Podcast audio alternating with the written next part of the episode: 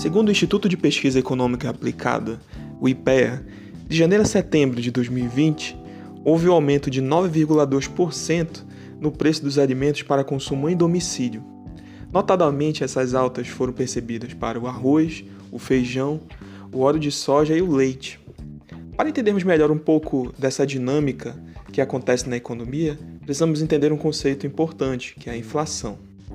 A inflação é um aumento permanente e generalizado no nível de preços dentro da economia.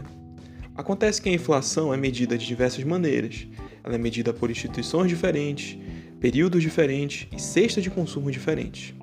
Então, a inflação dos alimentos está mais ligada ao consumidor amplo, aquele que consome maior proporção em alimentação, principalmente vinculada à sua subsistência.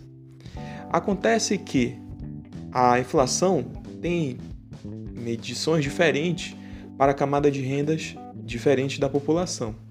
Então, a camada de renda mais baixa, que recebe até aproximadamente R$ 1.600, está sofrendo com 2,5% de inflação no período.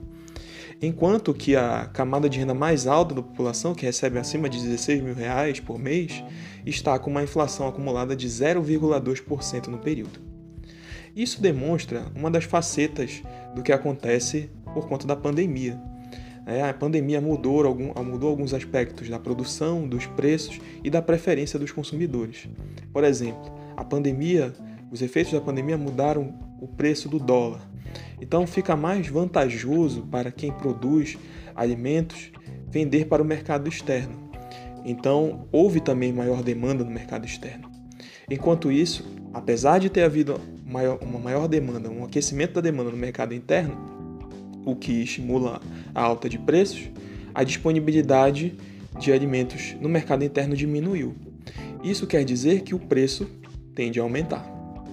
E isso tende a acontecer por um certo período de tempo, até que a, a, a situação em decorrência da, da pandemia do novo coronavírus esteja estabilizada.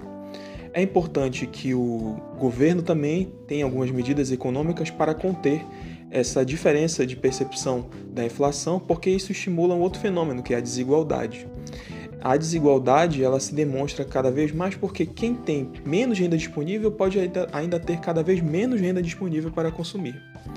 Isso porque quem está nas camadas de renda mais altas da população está percebendo uma inflação menor por conta dos serviços que têm tido uma deflação de 0,05% no período.